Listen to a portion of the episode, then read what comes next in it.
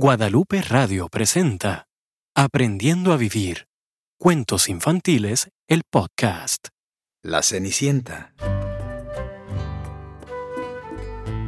Había una vez un hombre llamado José, quien con su primera esposa dio a luz a una niña muy amable, dulce y hermosa, llamada Ela.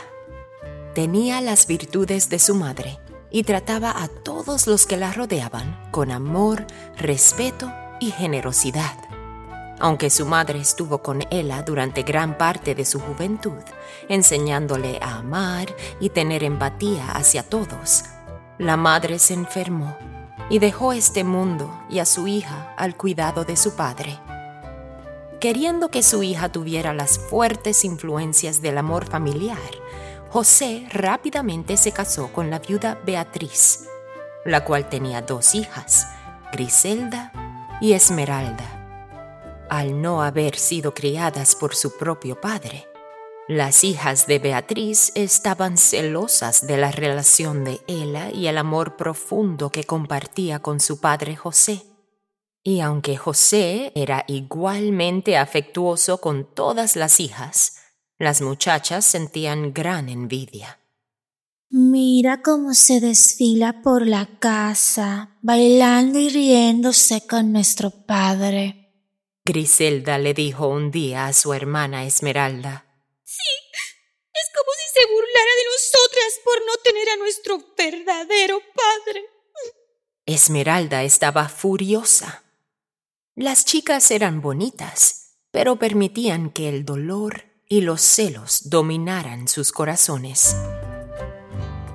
Un día, José se enfermó y como su esposa un año antes, murió. Ella estaba desconsolada por la pérdida de ambos padres. Beatriz, su madrastra, la culpó por la pérdida de su esposo. Y Griselda y Esmeralda volvieron todo su dolor y pérdida hacia ella con actos de agresión y crueldad. Le hacían vestirse con trapos, dormir en una choza y servirles como si fuera su cocinera, su jardinera y su sirvienta. Nunca le decían una palabra amable, ni enseñaban gratitud o generosidad, y en cada oportunidad la intimidaban cruelmente. Al poco tiempo, los odios de su madrastra y hermanas se convirtieron en un hábito y le pusieron el nombre de Cenicienta, porque a menudo se quedaba dormida después de un largo y difícil día limpiando las cenizas de la chimenea. Un día se anunció que el rey iba a tener una gran fiesta para que su hijo encontrara una novia. Todas las jóvenes solteras de la ciudad fueron invitadas a asistir, y hubo mucho júbilo en la ciudad por el evento. Griselda y Esmeralda hicieron que Cenicienta les cosiera numerosos vestidos, pero nunca se sintieron satisfechas y no pudieron encontrar ninguna variedad de atuendos para ocultar la fealdad que tenían en su interior. ¿Puedo yo también ir al baile? preguntó Cenicienta a su madrastra. Absolutamente no. Mírate. Eres una desgracia y no puedes participar en ningún baile. Me mortificaría verte entrar en el palacio con mis hermosas hijas. Cenicienta se quedó callada y continuó preparando a sus hermanas para el baile.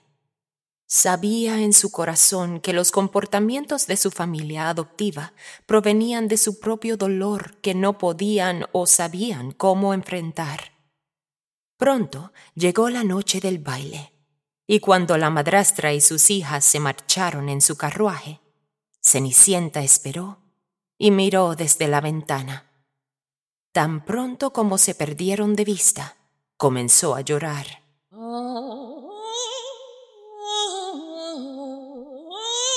Se levantó una suave brisa y pajaritos dulces comenzaron a cantar desde los árboles. Cenicienta vio la forma de su madre debajo de un árbol. Salió corriendo, casi tropezando, y comenzó a llamar a su mamá. Querida mamá, te he extrañado con todo mi corazón. Tan pronto como se acercó al árbol, la figura desapareció y Cenicienta sollozó. Madre, las trato con amabilidad, pero mi madrastra y mis hermanas me odian. Sé que me enseñaste a tener compasión y perdonar a los que nos ofenden, pero a veces es muy difícil. ¿Qué debo hacer, mamá? Ayúdame. Y con eso, Cenicienta abrió los ojos en busca de una respuesta.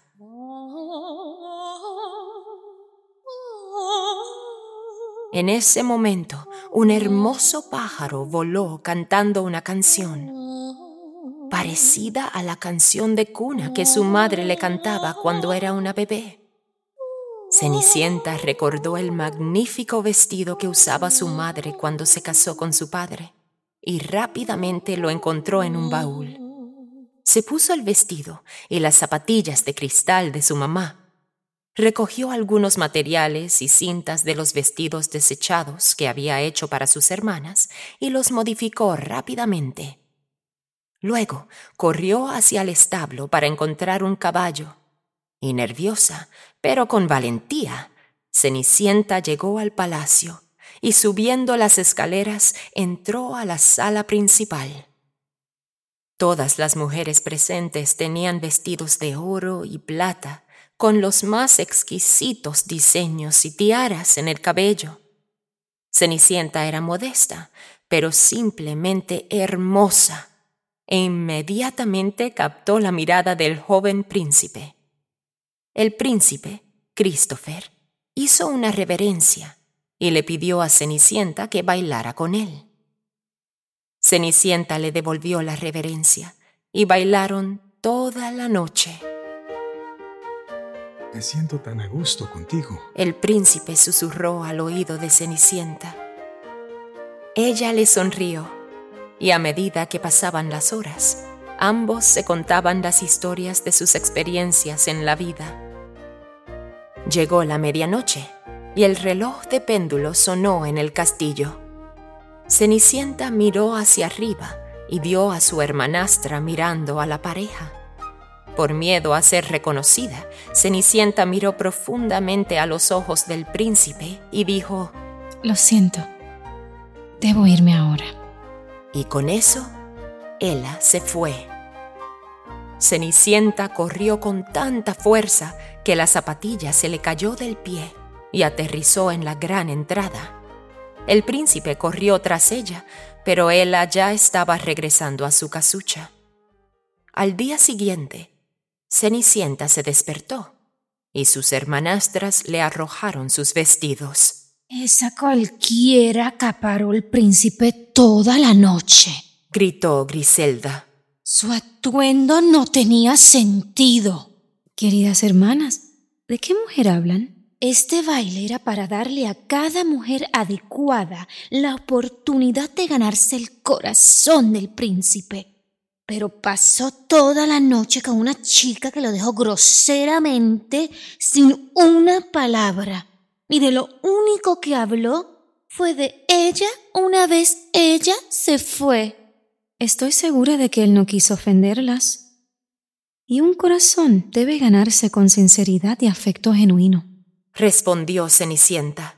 Sorprendida por su respuesta, Beatriz la regañó, enviándola de regreso a lavar los pisos.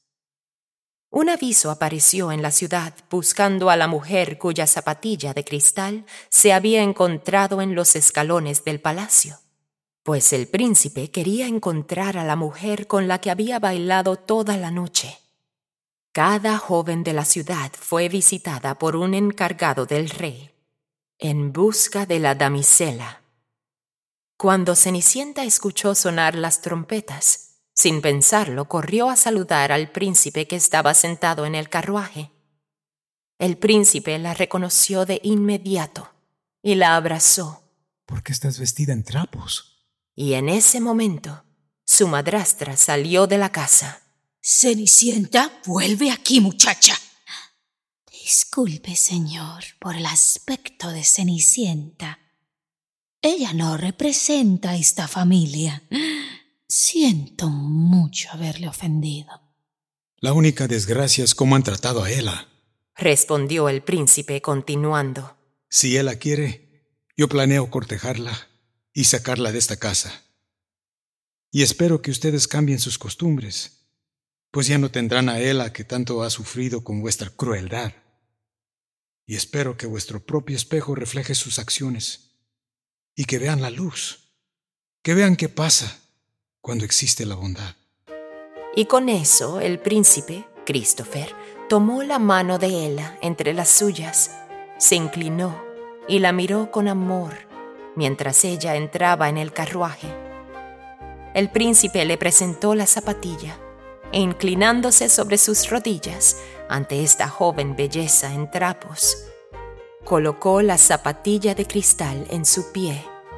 El carruaje despegó y Cenicienta y su príncipe partieron para comenzar su nueva vida juntos. Y colorín colorado, este cuento se ha acabado. Aprendiendo a vivir. Cuentos infantiles es una producción original de Guadalupe Radio. Adaptación, música, canto y actuación, Juliet Blasor. Manual infantil de valores, Laura Heredia. Diseño gráfico, Marta Naranjo. Con la actuación especial de Almarí Guerra, Maritzel Carrero, Sal López, Denise Blasor. Grabación, edición, Gerardo Nevares. Música, Marcos Loya. Libreto, producción y dirección, Denise Blasor. Productor y director ejecutivo, René Heredia. Conoce más sobre esta producción y su manual infantil de valores visitando el sitio aprendiendoavivir.la. Todos los derechos reservados.